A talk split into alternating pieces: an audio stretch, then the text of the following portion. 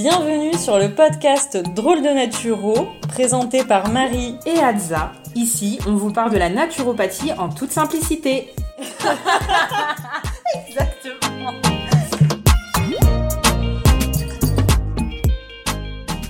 Bonjour à tous, on se retrouve sur le podcast Drôle de Naturo. Salut Adza. Salut Marie, comment vas-tu? Ça va et toi? Eh ben écoute, ça va très bien. Je suis ravie de vous retrouver aujourd'hui pour un nouveau sujet qui sera, Marie? On va parler du cycle féminin et j'ai même envie de dire, du coup, Adza, des cycles féminins. Tout à fait. On va parler au pluriel et on va vous l'expliquer pourquoi. Dis-nous tout, Marie, comment ça démarre? Alors, on va commencer en fait euh, juste par décrire brièvement les différentes étapes finalement dans la vie d'une femme. Euh, donc ça va commencer par l'enfance. Euh, à l'enfance, on a un stock d'ovocytes qu'on a finalement dès la naissance et donc le système hormonal en fait il va être en dormance. Il va être en dormance jusqu'à la puberté qui est à l'âge de 12-13 ans. Aujourd'hui ça peut être un peu avant, ça peut être 10, 11 ans parfois. C'est vrai qu'en ce moment, euh, les, les, cycles démarrent quand même beaucoup plus tôt et que la puberté euh, est de plus en plus jeune, c'est ce qu'on s'aperçoit.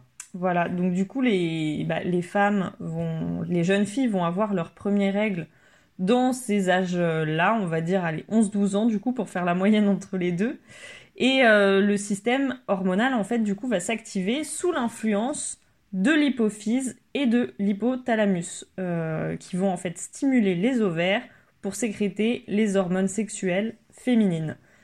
L'hypophyse et l'hypothalamus, euh, ce sont en fait des glandes qui sont situées dans le cerveau. Et voilà, et par un effet, on va pas tout détailler, mais... Euh, c'est ça, les glandes en gros, c'est ce qui sécrète des hormones. Exactement.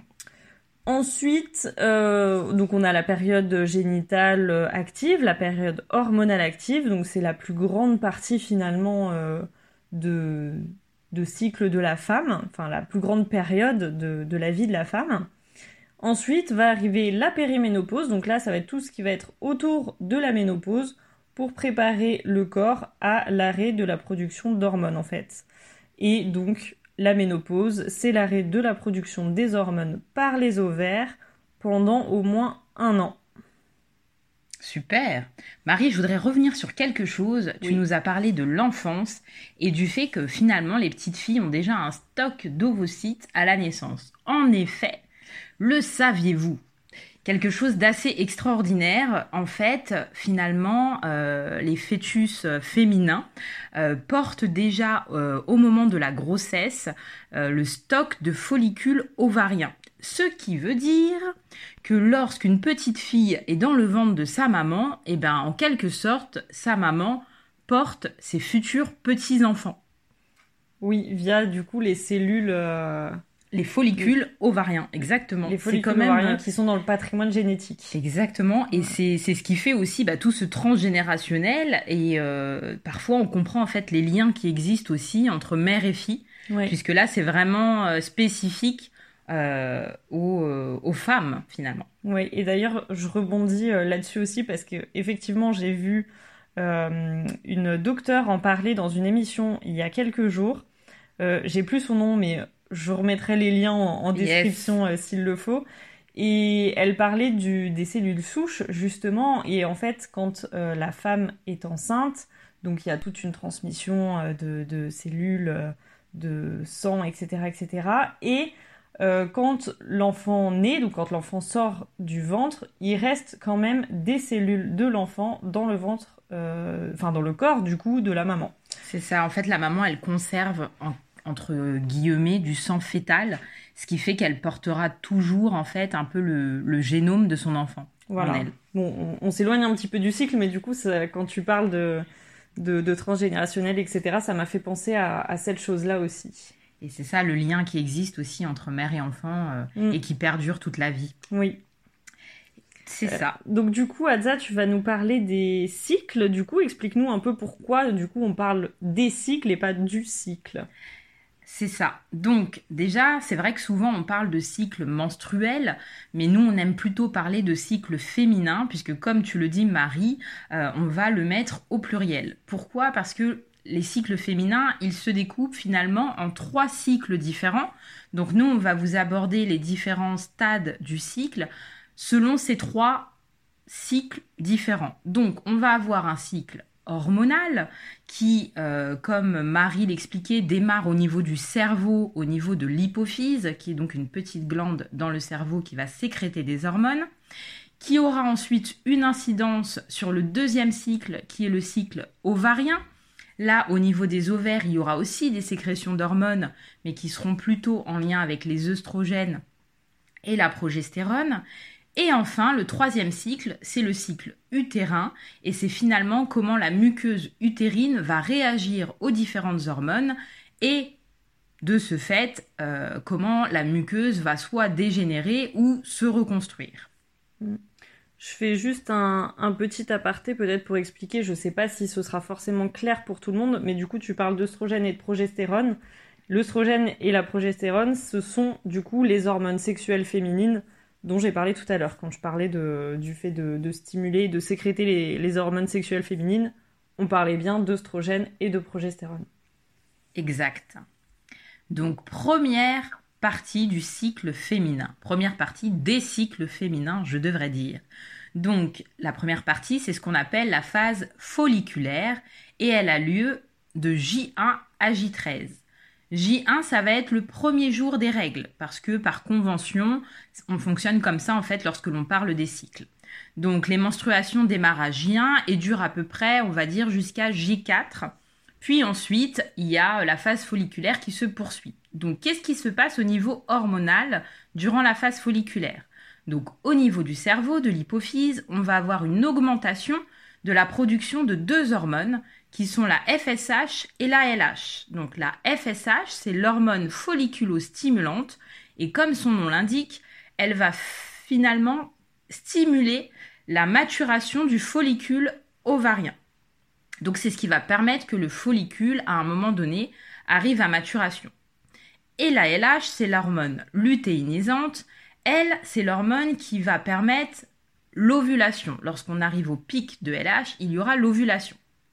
Donc, au niveau de la phase folliculaire, il y a augmentation de ces deux hormones au niveau de l'hypophyse. Ensuite, on a, comme je vous l'ai dit, le cycle ovarien. Qu'est-ce qui se passe au niveau des ovaires? Eh bien, il y a maturation du follicule primordial, donc du follicule ovarien, grâce à la FSH. Et en parallèle, la phase folliculaire, c'est la phase qu'on va plutôt décrire comme œstrogénique, puisqu'il y a une augmentation des œstrogènes au niveau des ovaires. Pourquoi? Bah, Pour justement préparer euh, l'ovocyte. Et troisième cycle, le cycle utérin, que se passe-t-il au niveau de l'utérus? Il y a une régénération de la muqueuse utérine. Non, pardon. Donc dans un premier temps, comme je vous l'ai dit, il y a d'abord les règles. Donc à ce moment-là, il y a évacuation, en fait, il y a nettoyage euh, de euh, l'utérus et ensuite il y a une régénération de la muqueuse utérine. Euh, est-ce que tu peux peut-être juste expliquer pour les gens qui savent pas forcément ce que c'est un follicule, ce que c'est du coup? Alors c'est ce dont on parlait tout à l'heure, c'est-à-dire qu'au départ, la petite fille a un stock de follicules ovariens et ces follicules ovariens, durant justement la grossesse et durant l'enfance, on en a vraiment beaucoup. Mais ils ne vont pas tous maturer ces follicules ovariens, parce que suite à leur maturation, ils deviendront des ovocytes et des ovules. Mais tous ne vont pas maturer, et c'est là où rentrent en jeu les hormones, puisque certains vont maturer et vont donner, du coup, des ovules. Ouais, donc en fait, ce qu'il faut imaginer, c'est qu'on a notre ovaire, et que, enfin, on, on, en a deux, mais bref, là j'en prends un. Donc on a notre ovaire, et à l'intérieur de cet ovaire, on a plein, plein, plein, plein, plein de petits follicules qui sont là, qui dorment du coup jusqu'à ce que ce soit le cycle où c'est celui-là qui mature en fait. ils vont maturer. Euh, c'est ça, tout à fait. En sachant que certains vont dégénérer, c'est-à-dire mm. qu'on en a des centaines de milliers euh, dans l'enfance, mais que finalement, il y en a qu'environ 300 qui vont euh, aller jusqu'à maturation et qui pourront certainement devenir des ovules. Ce qui explique qu'en fait, on a une période de la vie où on est active, où on va avoir des ovulations et mm. d'autres périodes où il n'y aura plus d'ovulation et où on va rentrer soit en périménopause, soit en ménopause. Ouais, ce qui explique aussi du coup une phase où euh, on est plus ou moins fertile, euh, enfin où on est fertile du coup. Exact. C'est ce que tu as dit en fait.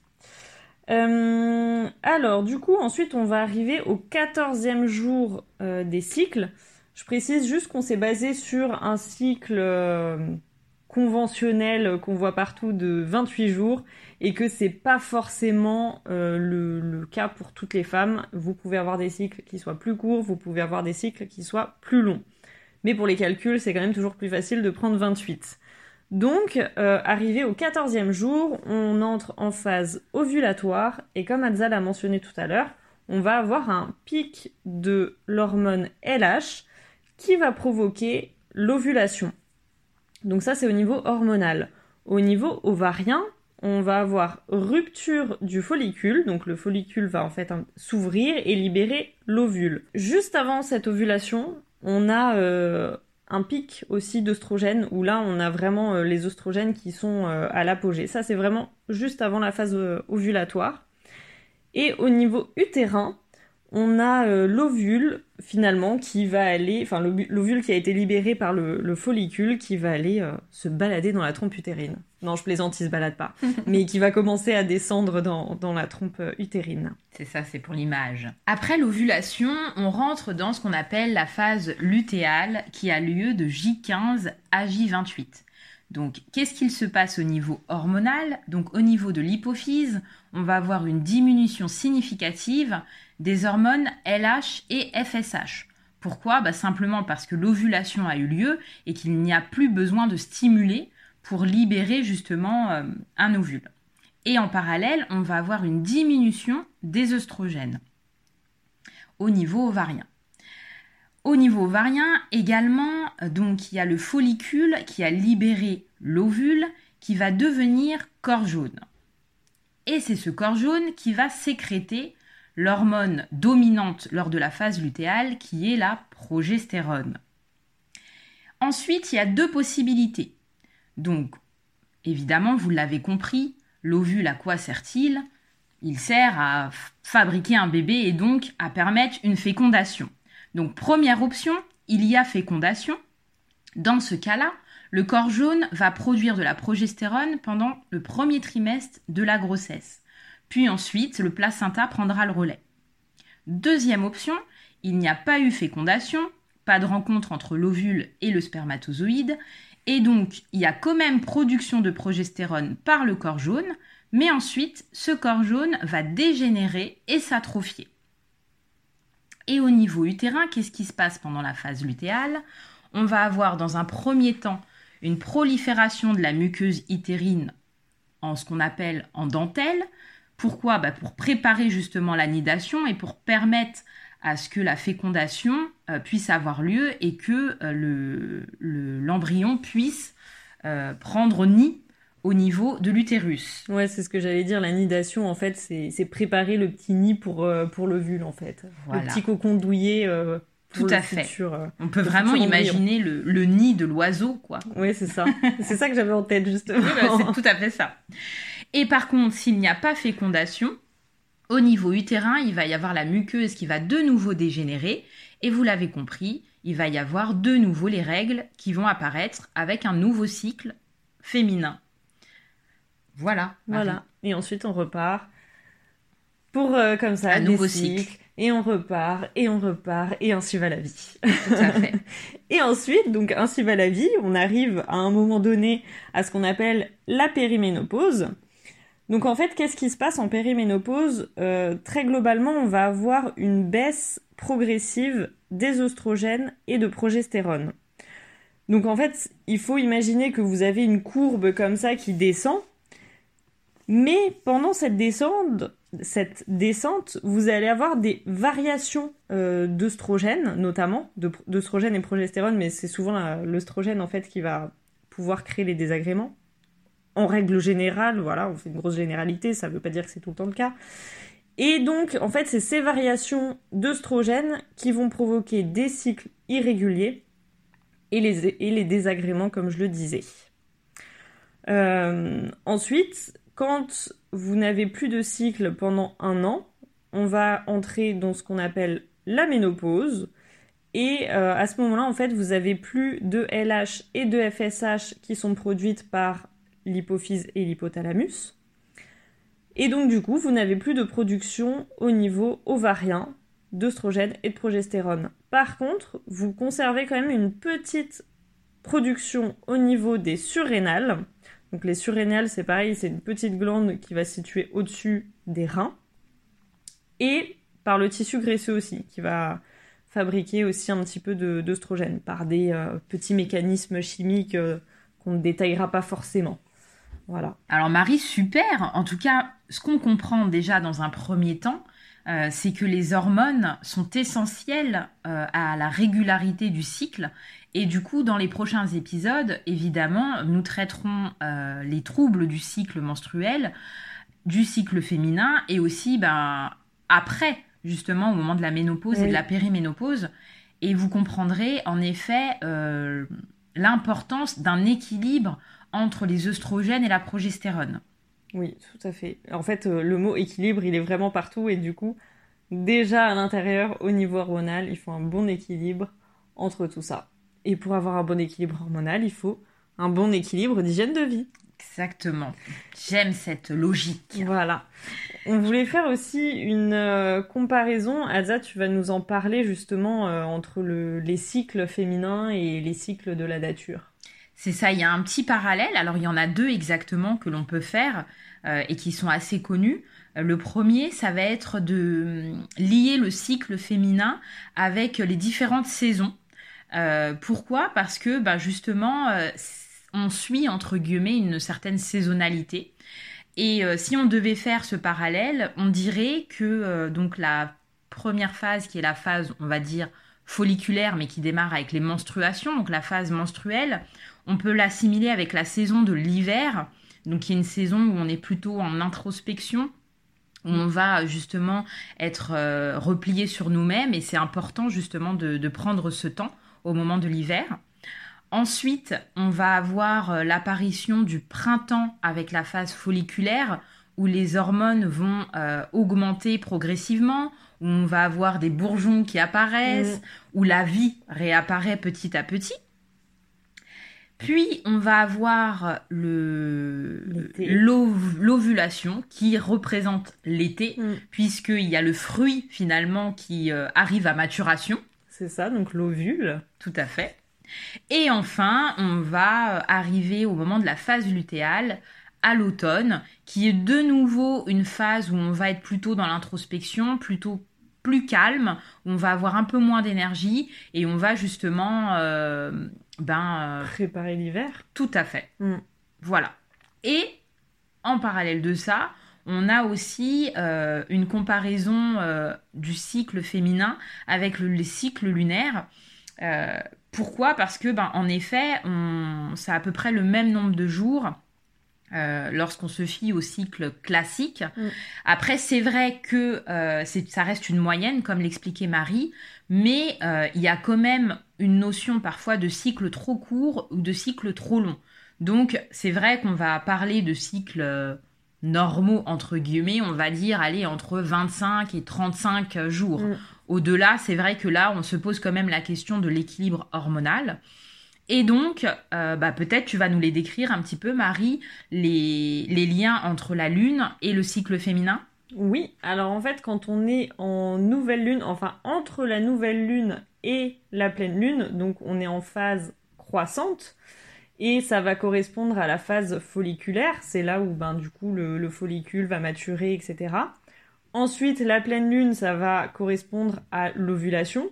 C'est, bah, comme tu le disais avec les saisons, le fruit, la lune est pleine, euh, voilà. Et ensuite, en phase décroissante, ben, c'est aussi la phase euh, lutéale, la phase de repli, etc. pour retourner à la nouvelle lune, euh, les menstruations. Tout à fait. Finalement, ce qu'on s'aperçoit, c'est que bah, il va y avoir une partie de la population féminine qui va être plutôt calée au moment de ses règles sur la nouvelle lune, mm. comme tu nous l'indiques, mais il va y aussi avoir une autre partie de la population féminine qui va être plutôt calée au niveau de ses règles sur la phase de pleine lune. Donc ça, voilà, c'est assez variable.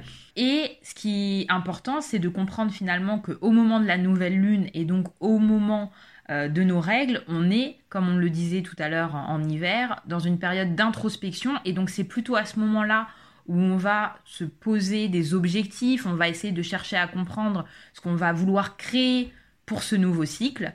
Et au moment de la pleine lune, quand on se pose justement, c'est plus pour faire le point et savoir si on a atteint justement euh, ce qu'on s'était posé au niveau de la nouvelle lune. Si en fait ça s'est concrétisé concrètement euh, bah, avec euh, la nouvelle lune et le fruit si on parle de, l'été. Mhm. Intéressant. Est-ce que on, sait, enfin on fait un parallèle, peu importe etc., entre du coup les femmes qui ont leurs règles au niveau de la, de la nouvelle lune et celles qui l'ont en pleine lune. Genre, qu'est-ce que ça veut dire, tu vois? Parce que. Je pense surtout que ce qui est important, alors il y a peut-être une signification mm. que je connais pas personnellement, mais je pense que ce qui est surtout important, c'est justement de se caler sur ces cycles et de respecter ces rythmes. Parfois, en tant que femme, on voudrait être productive euh, tout le temps, mm. et en fait, on est des êtres cycliques et on doit justement respecter euh, bah, ce, rythme euh, lié à nos cycles, à la lune, aux saisons.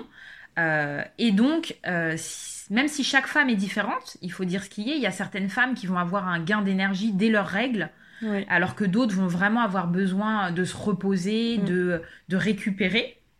Mais de façon générale, c'est vrai que c'est lors de la première phase du cycle, en phase folliculaire, où on va plutôt être énergique, on va réussir à mettre en action euh, nos projets, et euh, en phase lutéale, où on va avoir un temps euh, d'introspection et plutôt bah, de repos, et où il est important de, respecter justement le fait de lever le pied. Ouais, je, je vois tout à fait, et quand on commence à se connaître un peu et à faire attention à, ses cycles et à s'écouter, on s'en rend compte. Et moi, je vais partager une petite anecdote, je m'en rends compte. Souvent, si j'ai envie d'être euh, trop active dans cette phase où justement, euh, juste avant les règles, donc vraiment la phase euh, lutéale, et eh ben je vais faire n'importe quoi. Enfin, je donne un exemple concret, je suis en train de faire la cuisine, je vais en mettre partout, euh, soit je vais mettre euh, trop de sel, soit je vais en mettre pas assez, il va y avoir la moitié des ingrédients à côté, enfin les trucs qui vont tomber par terre, euh, voilà. Si j'ai vraiment envie d'être active, et souvent, je remarque que dans cette phase-là, euh, ça, ça, marche pas. Il y a un moment, ça marche pas. C'est intéressant. Il faut que je me calme. Hmm. Il faut y aller doucement. C'est aussi le cas, par exemple, euh, pour adapter le, son programme sportif, entre guillemets. Oui, tout à fait. Enfin, moi, je fais de la musculation et comme tu le dis, bah, c'est vrai que si en phase lutéale, je veux porter lourd, bah, en général, j'y arrive pas, je risque même de me blesser. Hmm. Alors qu'en phase folliculaire, bah, là, j'ai un regain d'énergie qui fait que souvent, je dépasse mes performances et euh, on se sent plus efficace en fait. Oui. Donc euh, écoutez-vous, observez-vous et puis on vous donnera euh, des plus d'informations sur les troubles du cycle dans les prochains épisodes. Et ben voilà, c'est parfait ça. Donc du coup, on se retrouve dans deux semaines, le vendredi. Donc on vous dit à dans deux semaines. À dans 15 jours. Bonne journée. Merci à tous pour votre écoute. On se retrouve dans 15 jours et en attendant, prenez soin de vous et n'oubliez pas que l'équilibre, c'est la clé. À bientôt.